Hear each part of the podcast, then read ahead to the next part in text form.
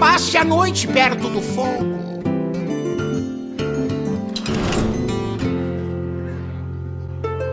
Bem-vindo à quinta edição do Taverna HS, o seu podcast brasileiro sobre Hearthstone. Estou aqui, eu, Vitor, e o meu irmão, o mestre da sabedoria do Hearthstone, Paulo. E aí, Paulo, como estamos? Sobreviveram mais um dia, cara? Sobrevivendo, nossa, quantos elogios, hein? É. Acho que é. quando chega no quinto episódio ganha esse bônus todo aí, é isso? É, eu acho que foi o especial de quinto episódio. O próximo agora é só no 50. Ah, que bom, beleza. É isso, cara, não vai. Foi isso? Foi essa a sua introdução? eu não, fiquei muito envergonhado e sem jeito agora. Acho que é isso aí mesmo. Não, estamos por aqui mais uma semana, Vitor report do meta. Temos um report agora completo do Vicious e é basicamente isso que nós vamos falar por hoje. A pauta ela tá bem focada nas classes, né? A gente vai é, dar uma dechavada no que está acontecendo ainda, num meta ainda em desenvolvimento, mas com uma cara e um corpo já bem mais formados. Então, para você que gosta das nossas discussões do meta, esse episódio vai cair perfeitamente no seu gosto, mas antes da gente começar o Paranauê todo, eu gostaria de passar aqui um recadinho sobre os nossos parceiros de Discord de Taverna Hearthstone. É praticamente um, um grupo, uma comunidade que fala de Hearthstone, fala sobre casualidades da vida, fala como tá difícil o meta, fala sobre Battlegrounds, fala sobre um monte de coisa. Então, se você gosta do jogo e quer engajar na comunidade, se junte ao Discord do Taverna Hearthstone. O link para você se juntar tá aqui na descrição desse episódio. É só clicar lá e sem mais delongas, vamos começar essa bagaça. Mas espera aí, tem uma delonga aqui, Vitor. A gente tá falando do Discord do Taverna Hearthstone. Acho que a gente pode dar uma dica também do Discord do Visual Syndicate, que a gente usa tanto material deles aqui. Eles têm um canal bem legal também que se você acessar o site do Vixe, você consegue encontrar onde está o Discord. O Discord é público para todo mundo. E, e, é legal, a gente fica por lá, a gente vê o Hatch, o Zeco dando as opiniões dele, o Zeco full pistola com meta todo, toda hora. Então, então é divertido. Lembrando que aí é em língua inglesa, né, gente? Exatamente, é o que eu ia comentar, porque lá é em língua inglesa, todo mundo falando em inglês, e a quantidade de gente daquele, dentro daquele Discord é gigante. Então, se você quer acompanhar o que está sendo discutido, prepara para separar um tempinho da sua vida aí, viu? Porque muita coisa acontece, mas sem dúvida traz muito conteúdo bom para você melhorar o seu craft no Hearthstone. E o seu inglês. E o seu inglês. Muito bem. Aprender inglês jogando joguinhos. Agora sim, sem mais delongas, vamos começar essa bagaça.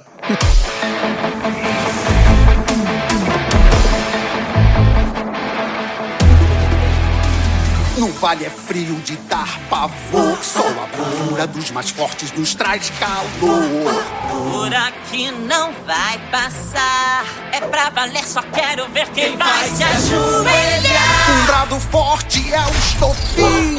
A marca da vitória a gente crava no fim. Erra foi sem alterar.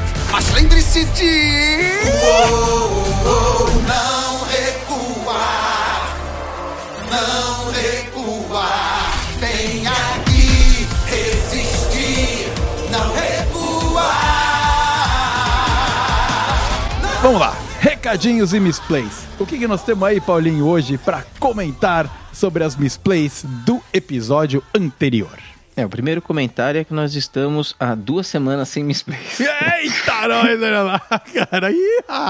É, estamos pegando jeito. Ou então as pessoas estão desencanando de avisar a gente, que já que a gente erra muito, né? Vamos parar de avisar e, e, e, ponto final. Esse é o famoso não vi, não vale, cara. Tá tudo é, certo. É, não vi, não vale. Exato. Mas, assim, nós não tivemos misplays. Eu acho que é legal algumas considerações aí, que depois batendo um papo com as pessoas e também ouvindo o episódio são apenas é, alguns adendos àquela discussão que a gente teve sobre MMR lá no passado, né, Vitor?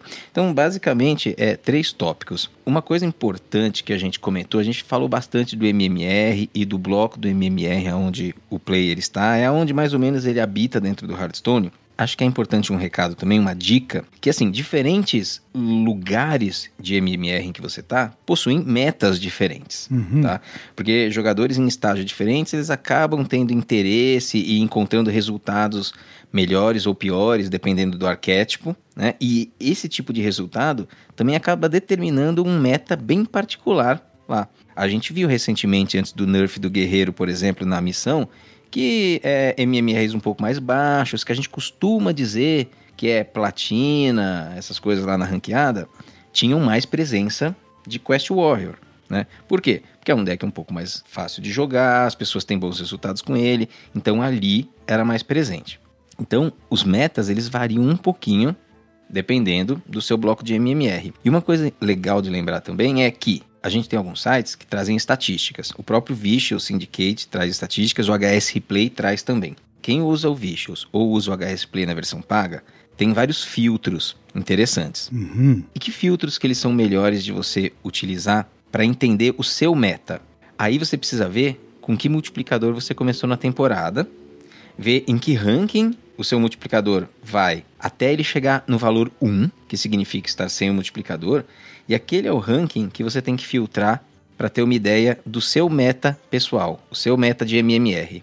É, é, nessa linha, essa seria uma dica importante. Certo. Então, se você chega no diamante 10 e o seu multiplicador se torna 1, se você quiser ver mais ou menos o meta do que está rolando ali com os players no seu bloco de MMR, vai no HS Play, filtra do diamante 10, é, seria do diamante 9 ao diamante 6, acredito, ao diamante 5. É, eu acho que a opção é diamante nesse caso. Você tem a quebra é, diamante como um todo e você uhum. tem a uhum. quebra diamante 5 a diamante 1, que é para quem tá ali ao acesso ao ah, lenda, né? Tá bom. Então é o Vicious que tem a quebra um pouquinho mais aberta. É, ele tem uma quebra de, de 10 a 6, eu acredito. Tá, entendi. Ok, entendi. Então, assim, mas o importante, o recado importante é: o seu multiplicador acabou, é aonde mais ou menos é o seu blocão de MMR. Então você pode usar esses sites para filtrar de uma forma bem mais específica e bem mais personalizada. Aqui a gente acaba discutindo de uma forma mais ampla uhum. e muitas vezes falando inclusive do diamante 5 em diante ali pro Lenda e às vezes falando até do High Legend. E tem um motivo pra gente focar nesses níveis mais acima, né? Primeiro é porque lá que os primeiros refinamentos acontecem, antes disso uhum. realmente se espalhar pelo resto da, da da ladder, né? Da, da ranqueada. ranqueada. Uhum. Porque a galera que manja do jogo e faz o craft dos decks tá lá em cima mesmo. É assim que a coisa funciona. Outra coisa que é bem interessante a gente colocar é que o meta é diferente exatamente pelo que você mencionou, né? Dificuldade de se jogar com deck. Quando um deck, ele realmente pode ser tier 1, mas para você jogar e ser um jogador de tier 1 com aquele deck, ou seja, ter 54, 55% de win rate uhum. com ele, você tem que, mano, manjar muito muito dos outros decks que você joga contra e do uhum. seu deck, isso requer uma skill que pouca gente tem no jogo. E é por isso que eu, por exemplo, se pegar o deck, a minha win rate nunca vai estar tá lá. E a galera que joga contra mim provavelmente está na mesma. É, é, exatamente isso daí. É exatamente isso. Então a gente acaba focando em níveis um pouco mais uh, elevados ali da ranqueada. A gente até é, dá uma relaxada ali, porque o pessoal do Vicious ele vai muito no High Legend, né? As análises lá eles são totalmente focadas. A gente ajusta um pouco mais e traz para uma coisa um pouco mais diamante também, porque a gente sabe que é a realidade da maior parte dos jogadores não é lenda. Claro. É uma minoria que chega no lenda.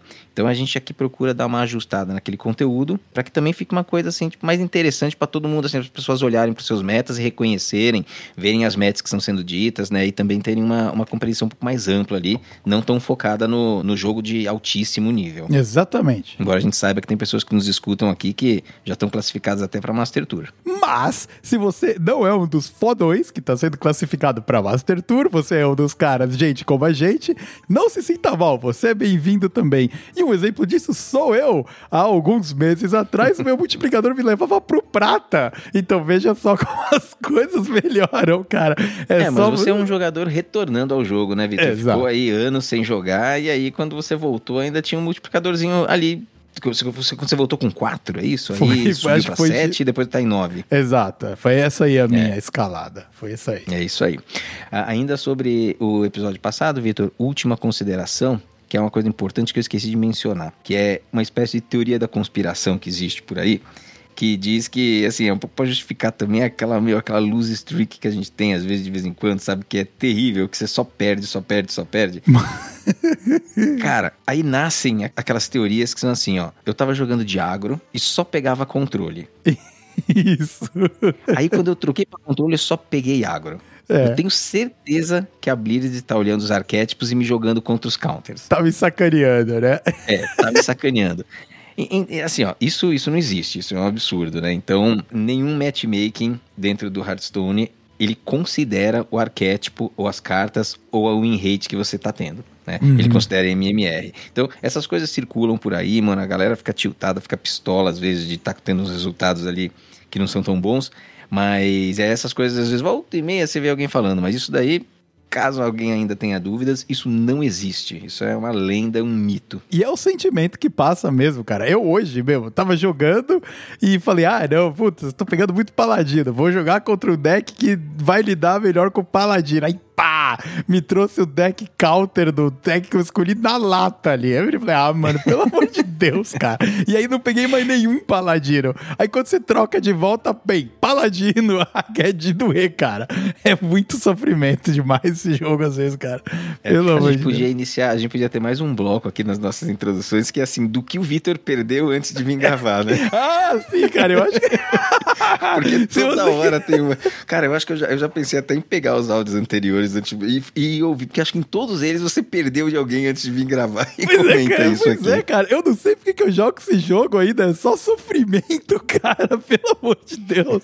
Mas muito bem, foi isso. Acho que recados e misplays a gente já cobriu tudo que precisava cobrir, né, Paula? Já cobriu, podemos ir para assuntos gerais. Então agora vamos começar o episódio agora com a alma um pouco mais limpa e vamos comentar um pouquinho desse, dessas alterações que tiveram no Battlegrounds, Paulinho, que saiu um patch novo aí, né? Isso, foi um patch hoje. Né? Ele não é um patch grande, é, e ele não é grande assim para quem joga na ranqueada, né? Mas pro duelos teve uma série de alterações naqueles buddies, né? Que são os camaradas aí, que foi uma nova atualização recente do campos de batalha. Então eles ainda estão nerfando e bufando ali alguns heróis e alguns camaradas, né? Alguns buddies para coisa funcionar. Então é, a Blizzard vem investindo bastante no campo de batalha, no Battlegrounds, e hoje saiu um patch que ele é relevante. Aqui a gente ainda não aborda o Battlegrounds, né? A gente está no processo aí de trazer aí um especialista em Battlegrounds para começar a participar e a gente também cobrir, né? Que nós temos interesse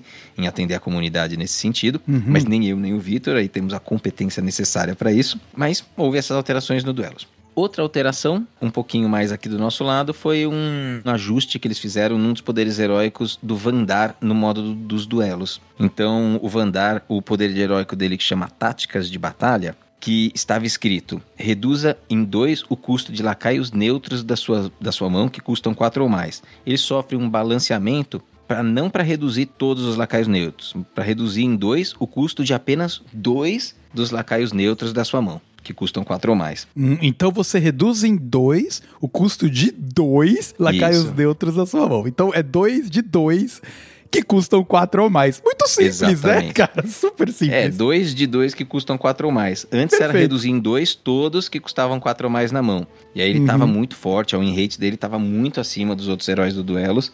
E aí eles estão fazendo esse balanceamento aqui para dar uma puxada para baixo. Ele, Beleza. pessoal, eu vi os comentários, o pessoal ainda espera que o Vandar seja um herói quebrado dentro do Duelos, mesmo com esse ajuste aí. Muito bem. Bom, então essas foram aí as alterações desse patch que saiu há pouco tempo. E lembrando que quando a gente comenta hoje, é hoje, dia da gravação. Então, uh, tenha em mente que estamos falando do dia 8 de fevereiro de 2022. Exatamente. Vamos lá, Paulo análise do meta. O que, que nós temos aí? A gente agora vai trazer um pouquinho do report 220 do Vicious Syndicate, que é um dos conteúdos que a gente mais gosta de trazer. E a gente tem recebido feedbacks muito interessantes, né? De como a gente tem destrinchado a coisa. Uhum. E a gente vai falar de todas as classes hoje. Então, vamos lá, vamos começar, cara. É, a gente vai falar de todas, porque o report ele foi mais completo dessa vez. A gente já, já tem aí um tempo, né, pós-balanceamento. Então, algumas coisas começam a, a dar as suas caras. Uhum. Uh, de forma geral, Vitor, é, a gente aqui vai usar os dados do report 220 do Vicious, né? A gente recomenda que todo mundo entre lá, é, acesse o conteúdo deles, que lá eles explicam muito bem. Também tem o podcast em que eles explicam ainda de forma mais aprofundada. Né? E aqui a gente vai fazer todo um apanhado dessa vez uh, das 10 classes. Certo. O meta, como era de se esperar, pós-balanceamento, ele voltou a ficar bem diversificado. Tá? E ele ainda não dá caras de que vai deixar de ser diversificado. Então, todas as 10 classes, elas têm decks que são viáveis. O pessoal que gosta de ladino aí fica meio assim, né, com uma frase dessas, mas assim, existem versões viáveis do Ladino sim, só não é a que provavelmente esses jogadores gostariam de estar jogando. Tive uma partida extremamente competitiva contra um Quest Ladino uhum. com o meu Freeze Elemental Xamã. Foi muito divertida a partida. É isso aí. Essa eu não perdi, essa eu ganhei. Então não pode entrar no bloquinho. Aqui no seu bloquinho só pode entrar as derrotas. Não, não, não pode. O Control Warrior tá no bloquinho, mas o, Quest, o Quest Rogue não. Não, então. E assim, todas as classes, Vitor, elas têm algum arquétipo viável. No Ladino a gente vai passar por ele. Você mencionou bem o que está viável lá é a versão do Quest, e todo mundo também tem os seus counters. Então a coisa está razoavelmente bem equilibrada. Lógico que não é todo mundo tier 2 e tier 3, né? Porque o jogo não pode todo mundo só ganhar. Então uhum. existem decks tier 3, existe sempre o deck meme lá pro tier 4. Esse meta, ele ainda está em transformação, mas ele não dá cara de voltar a ser polarizado como o anterior. E isso faz a gente pensar um pouquinho em que cara que deve ter o mini set que vai sair nas próximas semanas. É, vai ser o quarto mini conjunto que nós teremos. O primeiro foi no final de 2020, quando nós tínhamos a expansão de Negra Luna. Lá saiu um e aquele mini set ele foi muito poderoso. A gente não sabe se é porque foi o primeiro ou porque a própria expansão de Negra Luna ela não tinha impactado muito o meta.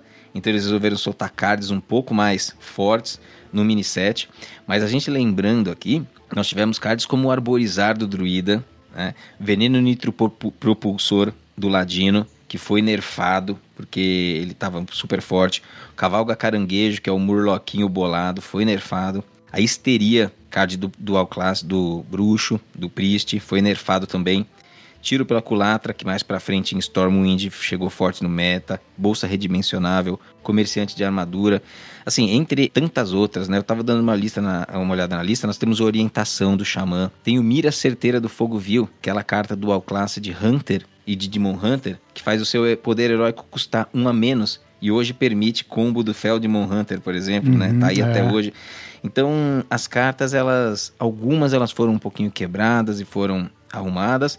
Outras vêm em jogo até hoje. Por exemplo, pensar num druida sem arborizar, assim, é até esquisito, né? Só se for uma versão muito pesadona, com, com tipo ramp, cartas grandes no final. Exato. Mas então foi um mini set muito importante, né? Eu acho que foi o mini set mais forte até hoje.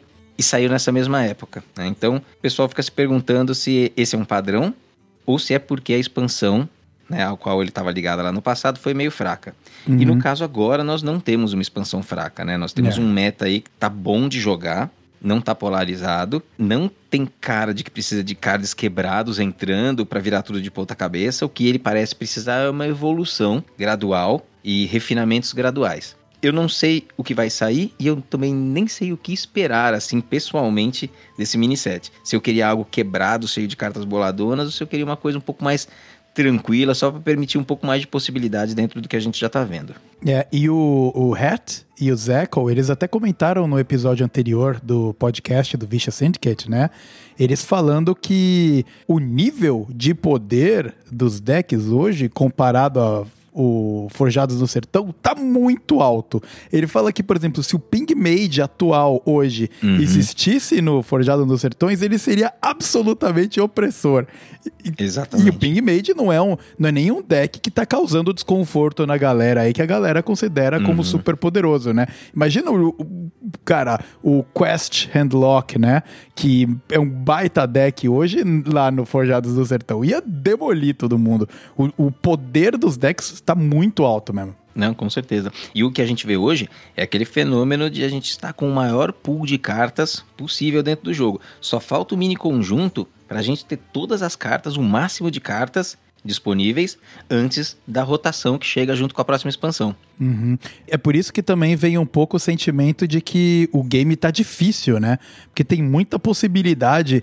Eu tenho muita dificuldade de prever o que vem pela frente. É, cara, às vezes eu jogo uma cartinha dando all-in ali, o cabelo começa a cair, maluco, porque você nunca sabe se o cara vai limpar, velho. É, então, e é isso, né? Então esse é o momento do jogo. E aí, que tipo de mini set será que vem, né? Uhum. Então a gente ainda não sabe. Essa é a última entrada de cartas do ano. Então, essas são as cartas que menos tempo ficam no meta. O que está saindo agora é da expansão do Outer Rock Valley, do final do ano passado, e é a que menos vai ficar. Uhum, né? é. é. a que menos vai existir dentro do jogo. Então, nós estamos em 2022, elas vão rotacionar já no começo de 2023.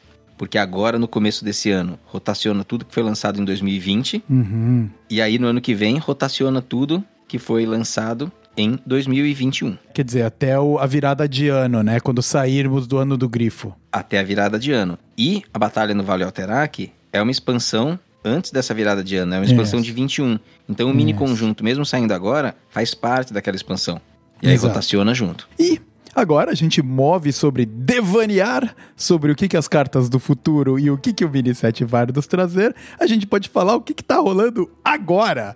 Começando por uma classe que a gente não imaginava que ia estar tá aí, hein, Paulinho? O Guerreiro. O Guerreirão da Massa. O Guerreirão voltou. Né? Ele voltou e eu coloquei ele aqui como primeiro, como destaque, que é pra gente dar uma valorizada e falar aí de uma classe que a gente só falava antes para falar de piratas, uhum. né?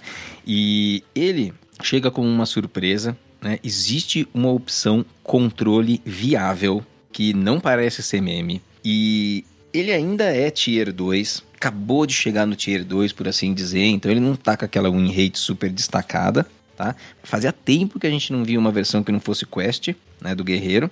Então a gente vai começar dando esse destaque para ele.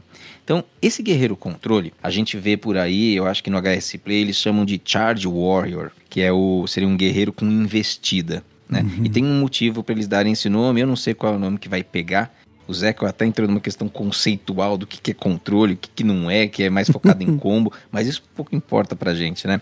O que importa é que nós temos aqui uma versão que controla a mesa e no final do jogo ela tenta finalizar dando muito dano em um turno só, uhum. tá? E aqui a gente vai explicar um pouquinho de como que esse deck opera, tá? É, ainda existem algumas versões de controle rodando por aí, tem umas que rodam os Silas, com aquele lacaiozinho que você passa pro adversário, aí joga uma escudada em cima e dá dano nele. Mas assim, isso tudo é muito meme. Isso aí é tier 4, 5, 10, assim, isso não, isso não vai se firmar. Essa versão que nós vamos falar aqui, ela é uma versão com o Capitão Galvangar. Então, como são cartas que não estão muito dentro do jogo, se vocês quiserem acessar na pauta, a gente colocou a imagem das cartas, tem uma descrição um pouco mais detalhada que fica mais fácil de acompanhar. E esse arquétipo, esse, esse novo Control Warrior, ele vai controlando a mesa, vai subindo muita armadura. Em subir a armadura, ele acessa algumas sinergias interessantes para o deck e procura finalizar o jogo com uma carta que chama Capitão Galvangar, que é uma lendária, 6 mana, 6/6. Se você recebeu 15 ou mais de armadura nesta partida, o lacaio recebe mais 3 mais 3 e investida. Então, para um deck que não tem dificuldade de subir armadura, a gente já tem um 9-9 entrando e que pode bater na cara. Uhum. Né? Lembrando que investida é uma palavra-chave hoje muito restrita dentro do jogo. Então eles soltaram aí, especialmente para o guerreiro, um card que pode ter investida. Se você foi defensivo durante boa parte da sua partida, você ganha o direito de ser agressivo no final dela. É um uhum. conceito bem interessante. Certo. Né? E como que ele vai subir essa armadura? Bom, vamos começar por um card aqui que ficou interessante que é a Rocara Bufada. Uhum. A Rocara Bufada ela custa 7 e entra subindo 10 de armadura. Né? Antes ela subia só 5, agora ela sobe 10. Temos cartas como Placa Pesada, que está vendo o jogo. É o trocável de custo 3, receba 8 de armadura. Então ela é flexível. Quando você estiver precisando da armadura, você pode subir. Quando você está precisando de fazer compra de cards, você faz a troca. E tem uma carta que chama Broquel Congelado. Ela é uma carta épica de guerreiro receba 10 de armadura. No início do seu próximo turno, perca 5. Então, assim, você sobe, se protege de um adversário. Se o adversário tirar toda essa armadura, beleza, assim, você não vai perder aqueles 5, mas a armadura absorveu o dano para você. Uhum. Né?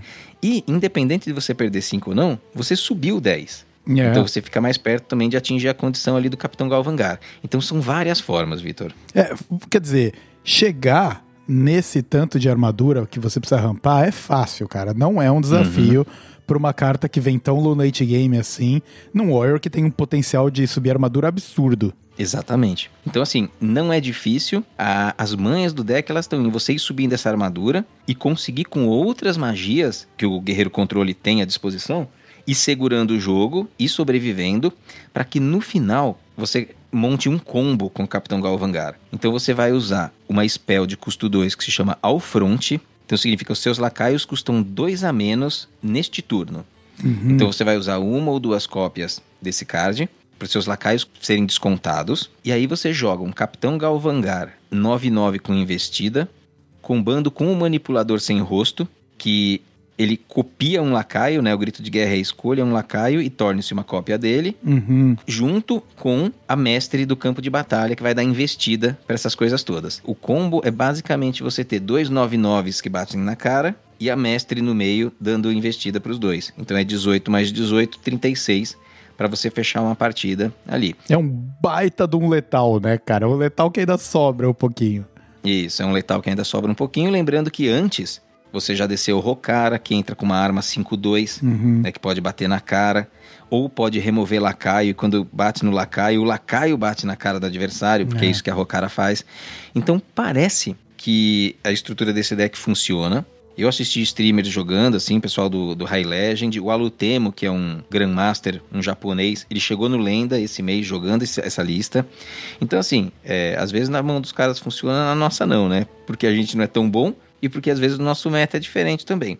Mas a opção não é mais meme. A opção existe, é verdadeira e até todo mundo enjoar assim de guerreiro controle, eu acho que vai estar tá todo mundo afim de testar um pouquinho assim, porque o guerreirão controle sempre foi um arquétipo muito clássico no Hearthstone e estava desaparecido há um bom tempo, Vitor. É, pode não funcionar talvez a nossa mão, mas na mão do adversário que eu joguei hoje funcionou, viu, cara? O maluco E era esse combão aí? Era esse, exatamente esse combão. Ele inclusive me finalizou com o Galvanar, ah, aquele o Faceless lá, né, que copia o Galvanar. Uhum. Eu já tava machucado. Ele nem precisou do mestre de batalha lá pra dar Wind uhum. Fury no, nos Foi só aquele dano lá já veio porque a Rokara já tinha me batido.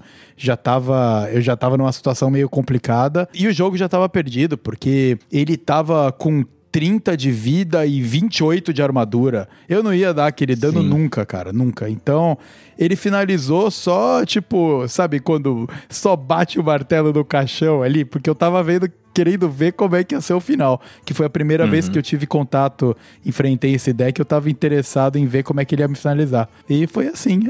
Não fiquei nem triste, foi interessante. É, e a gente vai avançar para as outras classes. E é sempre bom lembrar que Guerreiro Controle pode ser alguma coisa no meta, junto com o Ramp Druid porque a armadura é algo relevante. É. Então, quando a gente está falando de quantidades massivas de armadura, a gente não está mais falando de Feldmon Hunter importante no meta, a gente não está falando de Burn Shaman se tornar o que as pessoas esperam que vai se tornar.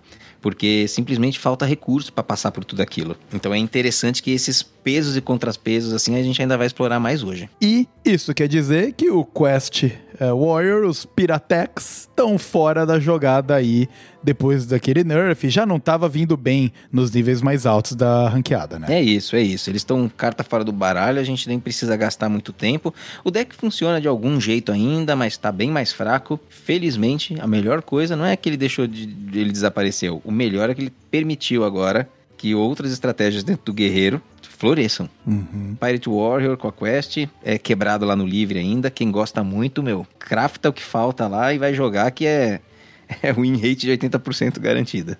É. é isso aí. Bom, passando do guerreiro e indo para o nosso querido Guff, o cuidador da natureza, o druida. Uh, o que, que nós temos aí no universo dos druidas? É, a gente tem não tantas novidades na nossa pauta. A gente tem ah, alguns comentários, mas nós vamos passar rapidamente por eles, né? Lembrando também, Vitor, que na nossa pauta de hoje a gente colocou link para todas as listas que o Visual Syndicate sugere dentro de cada arquétipo. Uhum. Para quem acompanha às vezes na frente do computador ou no celular, tudo que a gente fala está na pauta, inclusive links para cartas e link para deck. Então as pessoas podem ir acompanhando por lá e pode ficar um pouco mais fácil para elas. Certo.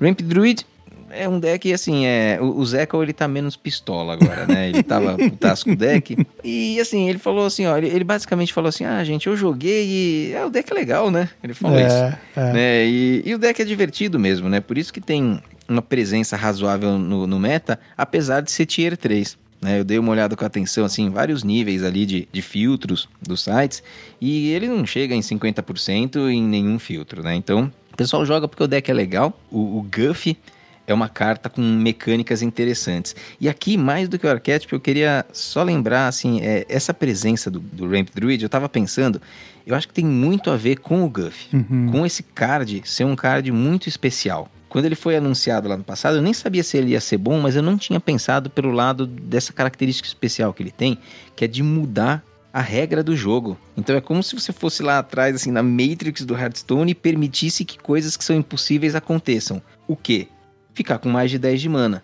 Você meio que dá uma craqueada no jogo ali e permite 11, 12, 13, até 20 de mana. É. Né? Quem é que não gosta sabe, meio que dane-se se, o, se a win rate do deck é 48%. Quem é que não gosta de estar num turno ali, mano, com 18 mana enquanto seu adversário tá com 10? É, com certeza. É, pô, é claro. legalzão. Claro. Né? Você consegue jogar duas cartas de custo 9, sabe? É... Então, assim, é uma super novidade. A gente nunca tinha visto algo assim. É, a gente já tinha visto refresh em cristal de mana, coisas assim, mas uhum. não isso. Então é super diferente, muda o, o, que a gente sempre foi capaz de fazer no jogo. Isso me lembrou uma outra carta, Victor, que eu coloquei lá no finalzinho da pauta, lá, perdidinha, sozinha, que foi uma carta de bruxo, que saiu lá no, na expansão dos Galacron, que chamava Valdris Gorjavil. Uhum. Aquela carta, ela infelizmente não viu o jogo nem no padrão, não vê no livre. E ela era uma carta lendária de bruxo, custo 7, 4-4, um lacaio. Mas o grito de guerra dele é que era legal era aumente o tamanho máximo da sua mão para 12 cards e compre 4. Olha. Então fazia uma coisa parecida, assim, sabe? Uhum. Eu tive muita esperança que esse card visse jogo, mas nunca viu. E o que, que era legal lá? Cara, era você quebrar a regra de 10 cards na mão no máximo. É. Então era aquele handlock de verdade, assim, sabe? Você é, era tanta carta, assim, que parecia que você estava naquele cassino, assim, sabe? Que você tem que ficar, tipo, botando carta embaixo do braço para tentar entender o que, que, são as outras, assim, para que, que não joga. E era bem legal, era bem divertido, não vi o jogo. Eu acho que o Guff é nessa mesma linha, cara. Eu acho que é por isso que a galera gosta tanto, porque quebra a regrinha do jogo. É. E tem outro, outro ponto muito interessante que o Zeco comentou, é que o tempo que você passa jogando um deck divertido de jogar e quando você ganha, ele é longo o suficiente para você se sentir bem com ele, mesmo que a win rate seja baixa. Uhum. Por exemplo, eu explico. Digamos que você jogue três partidas. Você ganha uma e perde duas, certo? Digamos que você joga a primeira e perde em três minutos.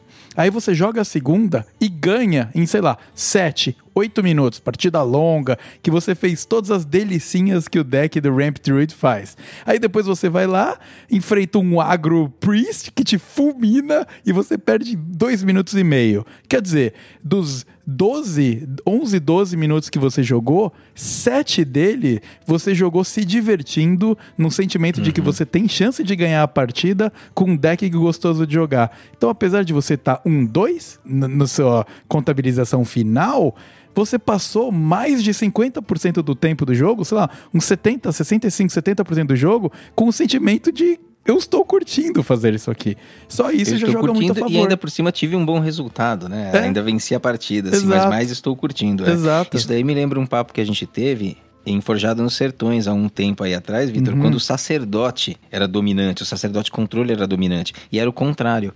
É. A gente passava uma partida de 20 minutos sofrendo, porque ele vencia a partida sem ter condição de vitória, só esgotando os seus recursos, e, e era justamente o contrário do que você falou. É, é, foi o que você comentou, porque ele te ganha não te finalizando, ele te mata de tédio.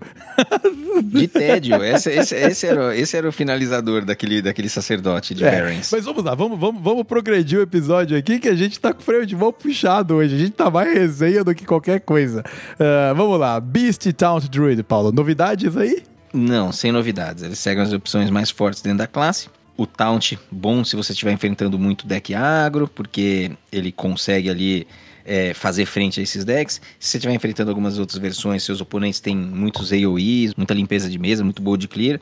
Aí o Beast, ele é uma opção é, mais interessante, né? Porque ele consegue refazer as mesas, a mesa muitas vezes. No Beast Druid, a gente deixou aqui o, o link do Vicious, tem a carpinteira. É aquela cartinha que, se eu não me engano, ela custa 2. E você compra um card do tipo escolha um que está no uhum. seu deck. E aí você reparte ele, você fica com as duas versões na mão. Então, é, não que seja extremamente forte, mas ajuda a te dar um pouquinho mais de recurso. E aí tem, tem as duas versões, tem uma versão do Taunt Druid também com o Drektar, mas essa sem grandes novidades. Joga o Drektar na 4, puxa dois lacaios da mesa e tenta ir pra uhum. cima, aí seja o que Deus quiser. E para fechar o druida, Vitor, nós temos o druida dos palhacinhos, que ele tá com uma amostra pequena, mas o pessoal do Vicious acredita que assim, mesmo com poucas partidas, esse daí parece que é uma versão boa. Não é boa igual o Beast Taunt, mas é melhor que o Ramp Druid. A única coisa é que o deck tá meio cansadão já, né? Não tem muitas novidades, ele é muito parecido com o que ele sempre foi. A versão que tá boa é com os animais guardiões. Então você tem todos aqueles slots com as uhum. feras, é sempre horrível comprar uma fera, causa uma sensação ruim. Então não deve ser um deck que vai ver muita, muito jogo, mas ele é um deck bom. Então para quem quer se despedir dos palhacinhos que vão embora em alguns meses, é, aí tem uma oportunidade interessante também. O Clown Druid é uma realidade. Lembrando que se você não tem os palhacinhos da sua coleção, pense várias não vezes antes de você fazer, porque logo ele não vai estar tá mais parte da, do, da ranqueada. Na, vai pro Wild, né? Na verdade do caso. Isso, a gente precisa fazer um episódio para falar de coisas que não tem que ser craftadas, para as uhum. pessoas tomarem um pouco de cuidado. Porque logo, logo tem um monte de coisa indo embora e tem que tomar cuidado com isso. Porque principalmente quem é free to play, precisa fazer uma gestão de pó ali bem importante, né? Pra ir conseguindo ter uma coleção legal tal. Exatamente. Cuide bem do seu pó. Exatamente. é, vamos lá, Paulo. Piadocas. E no clima de piadocas, a gente vai pro Shaba. É, a classe não tem nada de piadocas, cara. A classe é, não é uma piada. A classe é, é muito boa hoje. É bem versátil, cheia de opções. Basicamente, as três opções que a gente tem, quatro, talvez quatro, quatro, cinco opções, todas viáveis, todas boas. Começando por uma que está muito interessante, ganhou fôlego já faz algumas semanas e permanece sendo talvez uma das melhores opções, que é o Quest. Uhum. Então, cara, ele consegue lidar com oponentes que botam mesa, e ele tem um late game interessante, explorando tanto feitiço que vai direto na cara, quanto lacaios que ele consegue invocar depois que completou a quest e jogou o Brucan. Uhum. Então é um deck que ele é bem equilibrado, né, na mão de pessoas que jogam redondinho ali, e você precisa jogar redondo, porque você precisa ir navegando a evolução da missão, usando direito seus cards de overload, né? Isso sempre no Hearthstone com o Xamã foi assim, você usa mal o overload, você fica com uns turnos muito ruim depois e fica para trás no jogo. Então, se navegar bem a evolução da quest, jogar o Brucan é, num turno favorável, esse late game vai ser bom. E contra agro, você conseguiu controlar a mesa ali no começo, porque tem, tem chama perpétua, por exemplo. Você consegue fazer mesas, consegue se esconder atrás de provocar. Então, é uma versão muito boa. A multilançadora, que compra um card para cada feitiço do tipo de escola diferente que você jogou, foi uma adição excelente no deck. A gente vai ver ela entrando em vários decks ao longo desse report aqui. É uma carta excelente. É uma é. carta excelente. Muito deck roda ela mesmo, né? Muito deck roda ela. Então o Quest hoje está bem estabelecido e jogando legal com eles, os resultados vêm. Tá? Bowner é uma versão muito querida, principalmente desse que vos fala aqui. Gosto bastante do deck. É, acho que entre os Xamãs hoje ele é um dos piorzinhos, mas ele é pior tipo Tier 2. Então ele está com mais de 50% do, de win rate. É, ele está sofrendo um pouquinho porque o Warlock, que era uma boa partida, o Warlock é um deck difícil de ganhar, da maior parte, a maior parte do meta tem dificuldade de ganhar do Warlock. O Boner ganhava, só que o Warlock incluiu uma tech card contra o Boner e está dificultando a vida. Né? Quando a gente chegar lá na frente do Warlock, a gente vai voltar aqui para explicar por que, que o Boner tá ficando um pouco mais difícil. Tá, tá, certo. E ele também enfrenta Ramp Druids que não é tão fácil assim, ali é 45% de vitória. Então, ele roda uma versão hoje sem víboras, porque não precisa mais. Continua sendo bem eficiente, mesmo plano de jogo. Às vezes ganha com lacaio, às vezes ganha no combo. E no caso, o Ramp Druid é um problema por causa da armadura dele? O quanto ele rampa de armadura? É o quanto ele rampa de armadura, porque rampando muita armadura faz com que o Boner só tenha um caminho de vitória, que é o combo. Uhum. E o combo dele é um combo muito lento. Certo. Né? Ele é um combo de. Se você for considerar a carta que você tem que jogar para corromper as outras, é um combo de seis cartas. Hum, é. Né? É. Então, assim, é, é muito comum você ter que vasculhar o seu deck inteirinho para ter o combo à disposição não é comum você chegar no turno 10, que é quando dá para fazer, podendo fazer. Né? Não é comum. Então, assim, quando o druida sobe muita armadura, e geralmente está colocando uns lacaios grandes ali, você tem que ficar conseguindo congelar aquilo e comprando seu combo. E se você não consegue comprar o seu combo e os seus, os seus efeitos de congelamento acabam, você não ganha a partida. Então, provavelmente o Charge Warrior, que a gente comentou aí agora há pouco, também é um problema pro Boner, né? Que além dele ter muita armadura, ele provavelmente vem com aquela condição de vitória fulminante antes do Boner conseguir chegar lá. Isso, a condição de vitória dele acontece com certeza antes. Hoje o Bonner ele tem uma das condições de vitória acredito que dos decks mais combo, assim, mais lentas da ranqueada. Acho que ele é mais rápido que o Quest Priest só. Certo. Mas ele tem outras opções de ganhar também, né? Você consegue fazer mesa e ser um pouco agressivo. Dá para fazer isso. Certo. Mas enfim, Bowner Shaman, essa é a realidade. Temos aqui um deck sem víboras, um deck otimizado para o meta de hoje. E podemos passar para a versão que é mais interessante e está em evolução mais franca, que é o Burn Shaman. A gente falou no episódio passado sobre ele, ele continua aí presente. Ele é uma resposta ao Handlock, porque o Handlock, ele hoje é um dos decks a serem batidos no meta, né? Ele não é tão sexy, as pessoas não falam dele, mas ele é fortão. Uhum. E o Burn Shaman vence esse deck. Tá? Ele é favorável contra, contra o, o bruxão. Certo. Ainda existe muito potencial de refinamento e, inclusive, as pessoas vão jogar melhor conforme elas se acostumarem com o estilo de jogo do deck, que é um estilo em que você tem que ficar fazendo conta o tempo inteiro e não são contas fáceis. Você precisa estar sempre dosando quanto você tem de dano de feitiço na mão, quanto você pode aumentar ele com lacaios de dano mágico, quantos lacaios de dano mágico você ainda pode conseguir na partida com o feitiço que descobre esses lacaios e o quanto de overload você consegue ter, de sobrecarga que você consegue dar num turno só para usar aquela carta que chama Overdraft, desbloqueia seus cristais e dá um de dano no adversário para cada cristal sobrecarregado. Uhum. Então, assim, é muita fonte de dano, é muita possibilidade e muita matemática. É. Então o deck não é fácil, assim, se o pessoal que brinca aí assim, ah, não, eu não sou de, eu não sou de exatas, eu sou de humanas, não, não sei se é uma boa ideia, porque o deck é meio zica nesse aspecto aí, viu? É o poder Tem que- da tem que- tem que se matemática, né? acostumar. É o poder da matemática, né? Pra quem gosta de um jovem nerd aí, sabe qual é a referência. Exatamente. Ah, saindo do deck matematicoide, temos aí o, a versão elemental, né? Elementais e xamãs, eles estão sempre meio juntos aí, né? E tem versões bem factíveis do, do deck rolando, né? Tem versões, né? Hoje aqui a gente passa mais rápido, porque elas também já são um pouquinho mais gastas aí no meta. É. Mas basicamente uma versão do Freeze, né? Que tem aqueles elementais, uma mais classicona. Aí a gente tem ela com o martelo da perdição, também o Doomhammer. E aí ela inclui aquele pacote de dano na face, né? Porque você Certo. vai estar com Fúria dos Ventos. Então você já usa um trinca-pedra com a arma ali, vai pra 5, dá 10 na cara, faz isso num outro turno. Então tem formas de finalizar ali sendo bem agressivo, né? Você tem jogado alguma dessas versões, não é, Vitor? É, Uhum. Eu acho. tenho jogado a Freeze.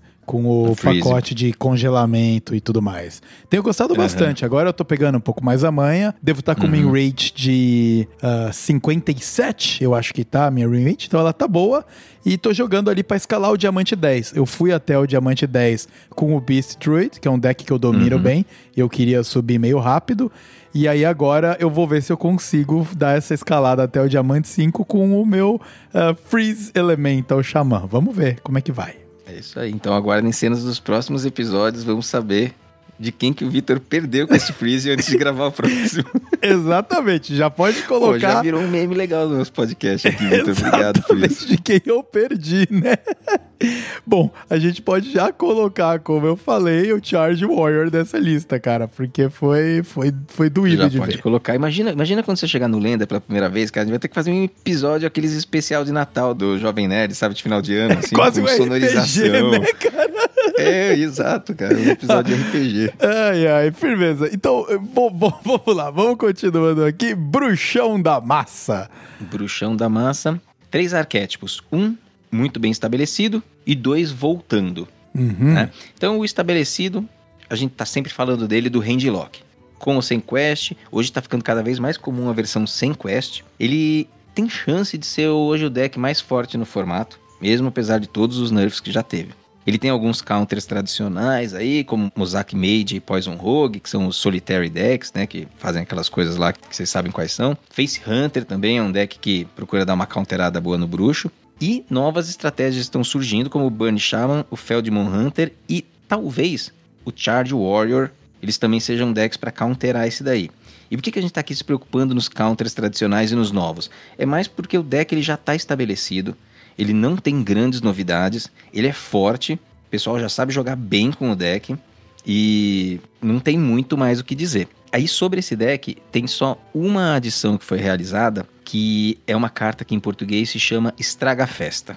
é o Showstopper, acho que em inglês que é o nome Isso, dele. Showstopper, é isso mesmo. Então é uma cartinha que ela entrou pra counterar basicamente o Boner Shaman na hora que ele joga aqueles lacaios que ficam grandes congelando mesa. Então é um 2 mana neutro, 3-2, mas que o que importa nele é o último suspiro. Silencie todos os lacaios. Então quando você joga aqueles elementais que vão ficando gigantes e depois a arara que vai ficando gigante também porque congela tudo, que é uma forma que o Boner tem de vencer esse Warlock, é... aí o Warlock ele mesmo joga o lacaio, mata o lacaio, silencia tudo. Então os bichos eles perdem os buffs. Então é uma forma que você tem de jogar contra esse deck. É, acredito que ajude contra Paladino também, naquelas metas que fica muito bufado. Não sei se o Warlock precisa disso para vencer de Paladino, né? Teria que dar uma refletida. Mas é uma carta que entrou. Agora ela, ela vê jogo. Muito bem. Tá? É, é, mas é uma tech card, tá? É uma Certo. tech card naquele espaço ali que fica vazio. E o Zekel, ele recomenda a todo mundo fortemente usar Espiral da Morte no deck. Magia de custo 1, dá um de dano no lacaio, se ele morrer você compra uma carta. Ele fala que assim, é... Meu, você pode retirar a Neófita da seita, porque você não tá precisando counterar muita spell do adversário. Bota duas cópias da Espiral lá, que você vai ser feliz fazendo esse card draw aí, mais do que botando um 3-2 na mesa que não vai estar fazendo muita coisa na atual meta. Pois é, exato. E aí, depois do, do Handlock, tem duas outras variações aí interessantes pro bruxão, né? Existem duas outras variações. O Aulock, ele é o deck da corujinha. E, e como aqui Aulock é um nome muito esquisito e não é daqueles tradicionais Handlock, Face Hunter, que a gente usa os nomes em inglês numa boa, aqui a gente vai abrasileirar ele no nosso podcast a gente vai chamar de Coruja Lock. certo, Coruja Lock. O Coruja Lock, ele voltou. Isso aí todo mundo já conhece, né? É o, é o OTK, em que você precisa segurar o jogo, jogar uma coruja, matar ela e depois fazer o combo e dar dano infinito no seu adversário, basicamente, né? Esse, esse daí foi um dos primeiros decks que surgiu aí bem forte quando saiu o Vale Alterac. Ele foi nerfado, desapareceu e agora tá voltando de novo. né? Eu não sei muito bem por que, que ele apareceu, mas eu sei que ele continua baseado no bastão rúnico de Mithril, que é a arma, né? Então você precisa descontar algumas peças ali é, para fazer o combo, né? Ele fica mais fácil de fazer quando você consegue descontar. Uhum. Joga um bastão rúnico, que foi lançado por 3, passou para 4, hoje custa 5, continua sendo bom. Né? Faz compra de carta, desconta as suas peças e vence a partida com o combinho da coruja. Agora, rodando duas corujas. O deck antes rodava só uma, mas as versões que rodam duas elas são mais consistentes. Fica mais fácil de você comprar a coruja e tá rodando muito mutanos no deck, né, Uhum. nos decks dos oponentes. Então, às vezes, comia a coruja e acabou tua partida, porque aí Acabou, você não é. tem mais condição de vitória, porque é só aquela lá. Exatamente. Aí o seu É. Coruja Lock vira só Lock, porque comeram a coruja. É, aí vira um, é, vira um derrota Loki, Eu derrota Lock. um, co- um Esk concede Lock, quase, né? Exatamente. É, então é isso. E, e aí, ó, o MVP desse deck aí é o bastão rúnico de Mithril, né? Essa arma é impressionante. Ela ficou um pouquinho sumida do modo padrão, mas ela voltou. E não é tão estranho, porque quando a gente vai ver lá no modo livre, que tem todos os cards de todas as coleções, essa carta, mesmo por 5, ela ainda vê jogo e é boa. É, lembrando que o modo livre é o ápice das cartas que rolam na, na classe. Então, Exatamente. se o bastão tá lá e ele é da expansão atual, ele só precisa conseguir ser bem encaixado pra ele conseguir voltar. E é outro sobrevivente de nerfs aí, né? Só pra você ver como a Uhum. carta é boa mesmo. É comum, quando cartas rotacionam para o modo livre, eles desfazerem os balanceamentos, os nerfs que foram feitos para o modo padrão. Muito né? interessante. Pra ela poder ser um pouco mais competitiva no livre. No caso É. do bastão, ele tá com os dois nerfs lá, ele tá por 5 lá também e vendo o jogo. Vendo o jogo. Então você vê, meio que os caras tinham na cabeça quando lançaram ele por 3, né? É Pois tipo é. fluxo por 2. É, exato, velho. Ai, nossa senhora, cara, nem me lembra. E o que, que eles têm em comum, Vitor? Uma coisa que o Hearthstone, quando perde a mão, é nisso. Desconto de mana, mana cheating. Que é uma dinâmica muito interessante do jogo, mas que Uhum. tem o potencial de quebrar a parada, né? Tem, tem potencial de quebrar. Legal. Último arquétipo de bruxão. Aí é o Fatigue Lock, que ele voltou. É basicamente você bota lá a tua missão, tenta fazer ela muito rápido, comprando teu deck, queimando teu deck e jogando a Tansing pra finalizar o oponente com o dano que você ia receber da fadiga. Então, assim, é uma versão um pouco pior, tá? Quando você olha a lista que a gente colocou aqui, ela vai ter duas mãos de Gul'dan, ela tem dois tiros pela culatra e não roda gigantes, não roda os gnolls. Então não tem aquela pressão que o Warlock é capaz de fazer. Então, assim, ela confia muito no final do jogo e no dano que vai dar via Tansin. Então tem que sobreviver, né? Tem que sobreviver, tem que conseguir detonar o deck todo ou comprar o deck todo. E esse jogo ele não pode ser de muitas outras maneiras. Uhum. Então, assim, comparado com o Handlock, esse deck aqui você joga se quiser conhecer essa estratégia e curtir essa estratégia. Porque o Handlock é muito melhor. E o Coruja Lock é melhor também. Tá? Exatamente. É melhor também. Exatamente.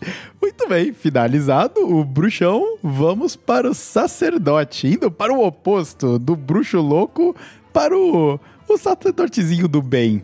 É mais ou menos do bem, mais né? Ou Isso menos, que a gente vai né? falar aqui, ele é meio, da, meio da, das trevas aí. Exato. O, o sacerdote, acho que é a última das classes que a gente ainda fala um pouquinho mais de detalhes, assim, porque tá interessante, né? Ele tá com dois arquétipos que são um, um pouco mais prevalentes e outros dois que estão vindo muito pouco jogo, nem tem muito para comentar.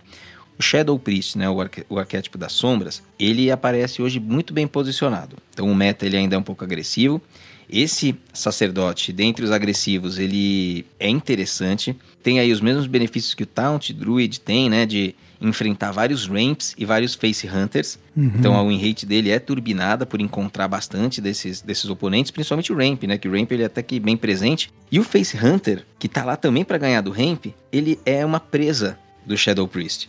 Então, assim, o Shadow Priest é um deck agro que consegue se alimentar de outras estratégias agro. Certo. Né? Então, ele ganha do que o agro ganha e ganha de outros agros. Então, ele tem, tem se tornado bastante é, interessante.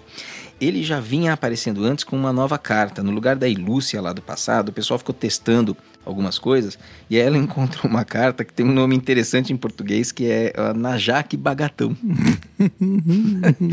Najak Bagatão é uma carta que muita gente que nos ouve não deve conhecer.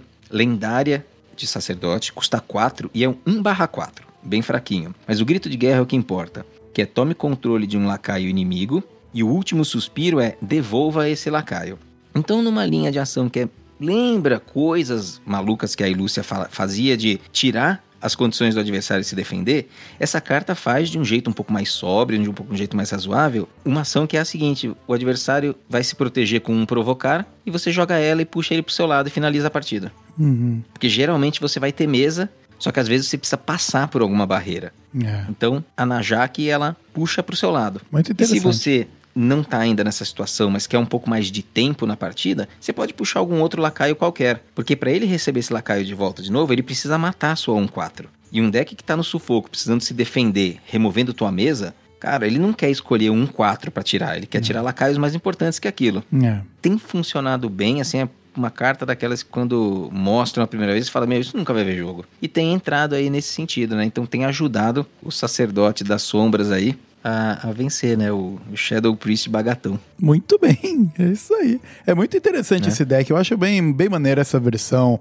sombria do Priest. E é um deck bem explosivo mesmo. Uh, tive a oportunidade de jogar contra algumas vezes e se você não tomar controle do que tá vindo lá nos primeiros turnos, aquele abraço, cara. É, isso aí. No livre, esse deck tá fora do controle. Quebradaço. fora do controle, cara. Eu peguei uma lista hoje no Discord do Vicious. Eu até fiz duas épicas lá de uma expansão super antiga, só pra ter o deck completinho. Cara, eu tô 18-2 com o deck, Vitor. Nossa, cara. assim, é totalmente fora de controle, cara. Os caras vão ter que fazer alguma coisa, porque acho que refinaram uma lista ali que, pelo menos pro meta atual, ela, ela tá ridícula. Ridícula. É, cara, é o Priest cracudo esse aí, né, cara? Que muito, cara, muito. É o Priest não tem nem cara de Priest isso daí. É. Tem que achar um skin só pra esse Shadow Priest aí, porque as atuais não, não tem cara de deck agro. É, pois é. Miracle Priest. Miracle Priest é uma outra versão que vale a pena comentar. Ele tá sempre espreitando por aí, mas ele não vê muito jogo nas ranqueadas mais padrão, porque ele é difícil de jogar. Tá? Então uhum. é um deck para níveis de jogabilidade mais refinados.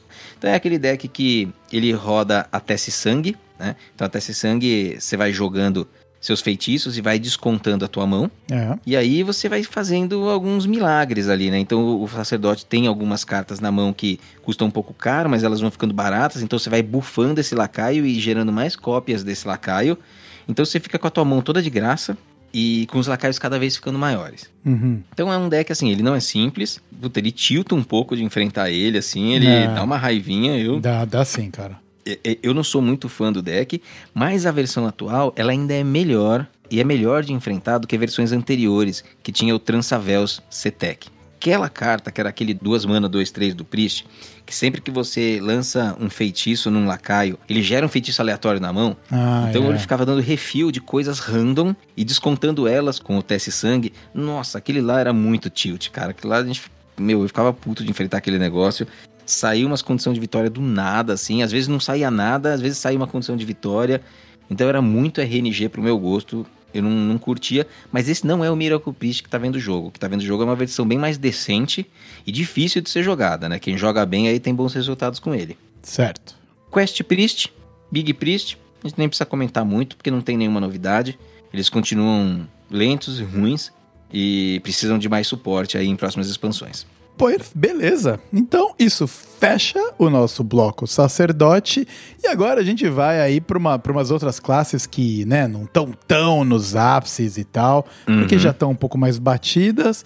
E a gente pode começar falando dos exaltados que agora estão humilhados. É o Rogue. Exatamente. O Rogue, cara, os, aí os fãs da, dos decks da Valira estão meio aborrecidos, né? Porque eles dominavam o meta. É, a Blizzard falou que ia dar uma nerfada pra balancear, mas assim, acabou que removeu a classe do, do meta, basicamente. Cara, Então, Meio triste, né, cara? foda, né, cara? Então, é, esse esse balanceamento foi mais uma, uma remoção mesmo, tá? Uhum. É, eu acho que vale a pena uma consideração que é geral para todos os arquétipos, que é no Scabs, né? Comentei no episódio passado, ele passou para 8 de mana, 8 de mana, meu, não tem cara de cara de ladino. Ainda estão botando ele lá porque é um hero card, mas ele já nem tem a mesma performance Uhum. né, que ele tinha antes. E mencionei o Quest Rogue porque não tem nenhuma novidade dele, mas ele passou a ser agora o deck que é mais viável dentro do Ladino. Então é o Quest Rogue, é o que a gente recomenda aqui para performance dentro da classe. E o Tiff e o Poison, o Tiff é uma, uma pena, assim, né? Porque o Gnoll foi nerfado e o Scabs foi nerfado. E agora o deck já não funciona muito bem. Então dá pra gente gastar um tempo em outro momento discutindo se esse nerf foi exagerado e como que seria um nerf melhor. Mas o fato é que o deck que era o mais interessante dentro da classe, ele só tava meio forte demais, acabou sendo eliminado aí dentro do meta. Então, sei lá se em mini conjunto e se em outras próximas expansões consegue dar uma sustentação aí para que a maestra possa voltar e que os gnolls possam voltar, né? Porque eles não saíram do deck, eles estão no deck, mas o deck saiu do meta porque já não tem mais uma performance interessante, né? Já virou tier 3 mesmo. Certo. Então, o Tiff, ele tá mortão, o Gnoll tá mortão e a maestra do baile tá mortona também. Aham. Por incrível que pareça, e pra mostrar que alguma coisa ali, alguém errou a mão em alguma coisa, o deck que ainda é preocupante é o Poison. Isso nos altos níveis ali de, de jogabilidade do Lenda. Lá, ele ainda funciona bem. O No Hands, quatro horas antes da gente estar aqui pra gravar, soltou um vídeo no canal dele sobre Poison Rogue. Tem uma hora de Poison Rogue e ele jogando com o deck nerfado. né? Caramba. E o deck tá bom lá onde ele joga. É lá onde ele joga, tá bom. No resto da ranqueada, segurou bem a win rate. Mas a versão voltou pro que ela era antes. Você lembra que a gente tava discutindo num, num episódio, Vitor, que deu aquela fusão Aham. da, do Tiff com o Poison? Então, isso daí já foi embora. Agora eles só É, saíram, voltou. basicamente, né? Eles saíram e voltou. Voltou para aquela versão pré-variante. O famo... É o famoso Ctrl Z, né, cara?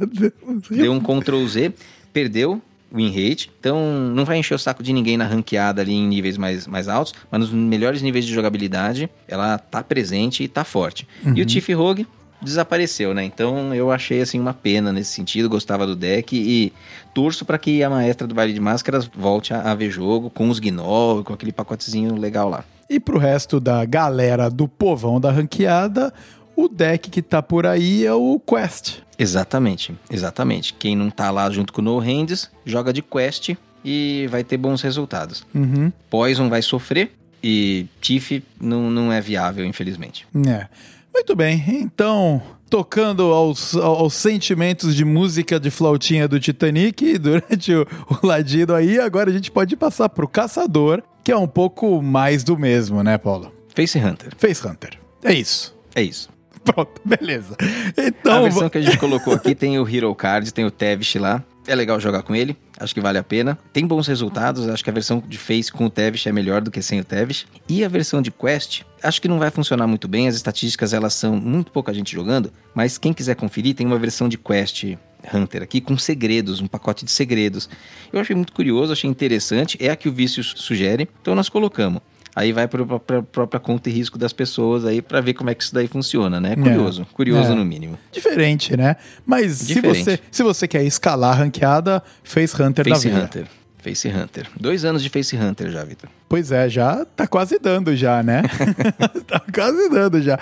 Mas você vê que ele não é opressor, né? Porque tá aí há dois anos e se encontram maneiras de lidar com ele. Ele é sempre Encontram. top tier, mas ele não, não faz ninguém arrancar os cabelos, que nem veio aí o Poison Rogue, fez o Rogue Stone e ninguém aguentava uhum. mais em duas semanas, né?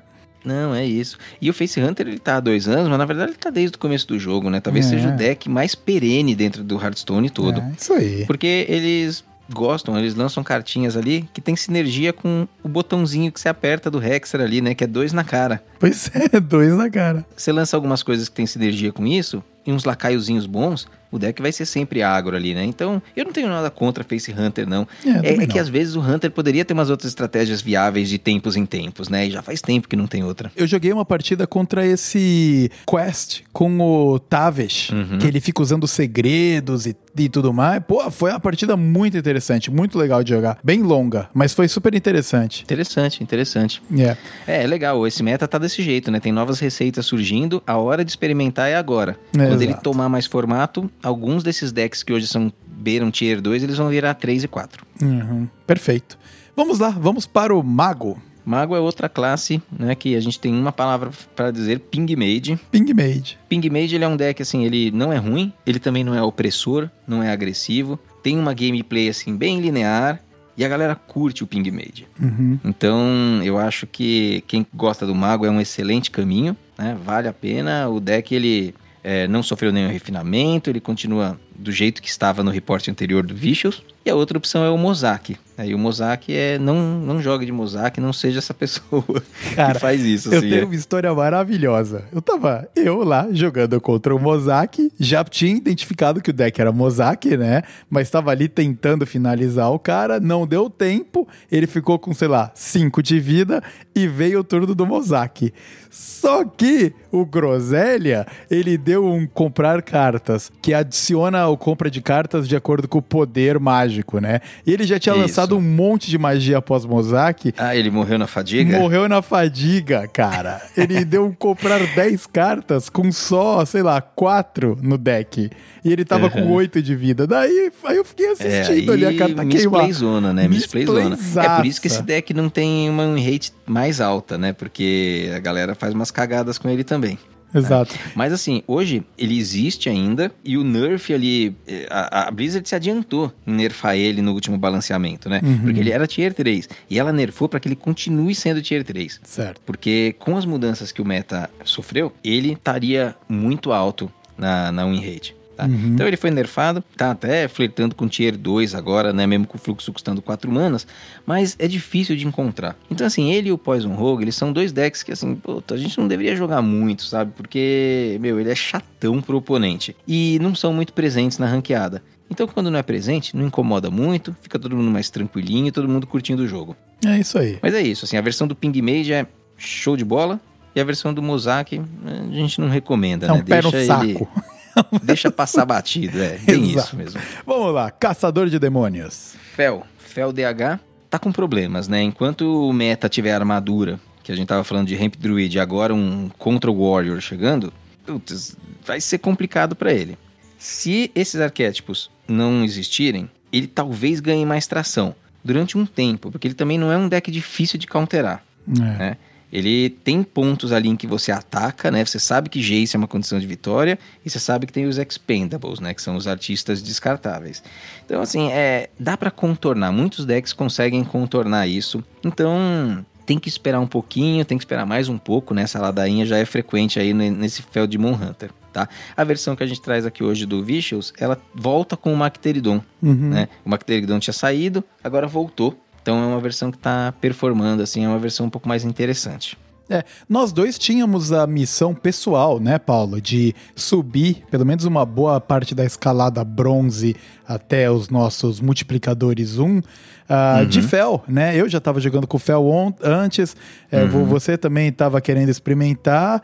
E acabou que nós dois optamos por pegar outros caminhos, né? Porque eu é, cruzei exatamente. com counter a, de, a dar de rodo, não tinha como, cara. Uhum.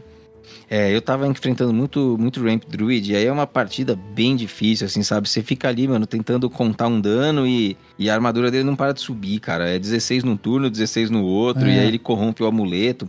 Então aí eu falei assim, ah, deixa pra próxima e... É, esse é aquele deck que tá no IC, né? IC há um tempo e uhum. não tá indo, né, cara? Tá... Você consegue é. ganhar partidas, você consegue jogar, o deck é inclusive divertido de jogar, mas ele tá tropeçando aí e com esse deck vindo com esse Warrior boladaço aí, aí, meu irmão, aí vai vai pro caixão também. Mas tem uma outra alternativa pro Demon Hunter que ninguém joga porque ela também tá cansadaça, é a do Death Rattle. Então o Demon Hunter com os últimos suspiros, né, que nasceu lá em Barrens, lá em Forjado nos Sertões, ainda existe, não joga mais igualzinho, pelo menos a versão aqui do Vicious, ele roda o, o, feitiço, que é o Artistas Descartáveis, que é o mesmo que roda lá no Facote do Fel, né? Yeah. Que invoca os bichinhos que morrem, os sete, se eles morrem, vem mais sete.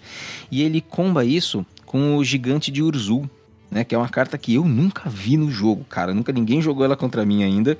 Mas é um, uma carta que custa 13 de mana, 8-8, uma épica de Demon Hunter. E o texto é: custa um a menos para cada lacaio aliado morto na partida. Tá? Então, com aquele combo lá dos Expendables, ele já fica mais barato e você desce uns 8-8 custando pouco. Mas, cara, esse gigante parece tão ruim comparado com o gigante do Warlock, assim, sabe? Que, pois é. Que ainda por cima você pega mais depois com reviver o morto. É. Nossa, cara, é, não parece não parece bom. Parece só uma opção triste a mim um pouquinho diferente, mas... Pra tentar dar uma oxigenada num deck aí, né, que já tá cansado um pouco, né? É, tá cansado, então o pessoal não joga. E a última classe que a gente tem é a, o, o hype do cansaço, né? que é o Paladino, é. que faz um tempo aí que não tem nada de novo. A versão de Incunábulos, os Librans, continua forte, continua presente. Provavelmente vai ser assim até rotacionar. Então, ela você pode escalar bem na ranqueada, conforme você vai chegando perto do Lenda, depois entra no Lenda, já cai um pouco a performance, mas é super viável, assim, se você quer um deck para escalar o Lenda e você quer um deck que você não enjoou desse ainda, Puta, mano, é só ficar pegando uma partida atrás da outra com o Libran Pala e a Cariel e, e vai chegar. É, e vai é chegar. É muito bem. E com isso nós fechamos o meta, né, Paulo? Com isso fechamos o meta. Passamos por 10 classes. Falamos bastante hoje de meta, né? Falamos bastante hoje. E eu acho que ficam algumas considerações muito legais também. Primeiro, porque esse vai ser, sem dúvida nenhuma, o episódio mais longo do Taverna HS até o momento. Mas por causa de, de alguns motivos importantes, né? Que a gente tem que falar. A gente quer ser mais conciso do que a gente está sendo hoje, mas o meta está extremamente diverso. Não é normal, o meta tá diverso dessa maneira. Muito interessante, tem muita diversidade rolando, o jogo tá divertido e o jogo tá difícil. Pelo menos a minha sensação de que quando eu vou jogar ranqueada, eu tô tendo que jogar concentrado porque tem muita opção de deck, é muita carta. Você mesmo comentou, né, Paulo, que a gente está chegando no momento de mais cartas uh, disponíveis uhum, aí na exatamente. ranqueada padrão. Por isso que a gente está gastando um pouquinho de tempo para falar desse momento especial que a gente está vivendo no meta, né? Sim, sem dúvida. É, e outra coisa que a gente também está tendo um pouco mais de crosstalk, assim, né, dentro da pauta. Então, assim, as nossas percepções, as nossas ideias de jogo, né, Exato. né, uh, coisas que a gente vê, coisas que a gente quer compartilhar, tanto entre nós dois, quanto com as pessoas que ficam escutando, isso aí vai dando uma preenchida na pauta e ela vai ficando muito longa. Então, por exemplo, episódios como esse, que é a análise do meta, cara, com o tempo a gente precisa também discutir, pegar uns feedbacks e ver se a gente faz essa análise de 10 classes ou se a gente, meu, faz uma análise de 3, 4 classes, assim, sempre uhum. mais enxuta, só que sei lá, podendo falar um pouco mais de groselha, falar um pouco mais entre nós, né? Comentar coisas um pouco mais aleatórias. Então isso daí é um formato que a gente também vai descobrindo. Né? Exatamente. Pra quem nos escuta, não é que a gente não gosta de gravar, é que a edição fica mais difícil, fica tudo mais complicado quando a gente excede muito o nosso tempo aqui. Pô, nós temos as nossas vidas, o podcast ele precisa caber dentro delas, porque a gente continua fazendo indefinidamente, né? Exatamente. Então, para você, ouvinte que está nos ouvindo, se você tem sugestões ou algo que você queria que a gente abordasse com mais detalhes ou menos detalhes, entre em contato com a gente. As maneiras de entrar em contato estão na descrição deste episódio. É só entrar lá, vir falar com a gente. A gente tá, meu, de portas abertas e braços abertos para trocar ideias sobre o jogo. Não precisa ser só o Taverna HS, não. Vamos falar do jogo, vamos falar do que, que a gente tá achando, vamos bater papo, fomentar essa comunidade de gente que é do bem e de gente que gosta de falar do jogo sem ser de uma maneira tóxica, né? Esse é o mais importante. Uhum. Já bastou de tóxico Poison Rogue. A gente não precisa de nada mais tóxico aqui, cara. É verdade. O Reddit do Hearthstone, pelo amor de Deus, cara. Se você acessa o Reddit do Hearthstone, pare de acessar e só escuta a gente. Exatamente. É cruel, cara. É cruel. E com isso eu fecho a minha participação aqui no quinto episódio do Taverna HS. Eu espero que você tenha gostado desse episódio é, longo, a lá versão estendida do Senhor dos Anéis. Fica aqui o meu abraço, passo a palavra para o Paulo fazer o fechamento. A gente se vê no próximo episódio. Um grande abraço e tchau, tchau. Beleza, Vitor. Então, obrigado aí pela participação em mais um episódio, o nosso quinto. Que fique registrado aqui que o episódio tá num tamanho excelente. Esse chororô todo é porque ele tem que ficar editando. Mas, de resto, eu acho que falamos tudo, Vitor. Passamos aí pelo meta. Vamos aguardar para ver os desdobramentos disso tudo. O que, que se firma, o que, que some, o que, que fica forte, o que, que fica fraco e quando vem o mini conjunto. Eu espero que todo mundo que nos aturou até aqui tenha gostado do conteúdo. Espero que todos fiquem muito bem. Espero que todos fiquem com saúde e a gente se encontra na ranqueada.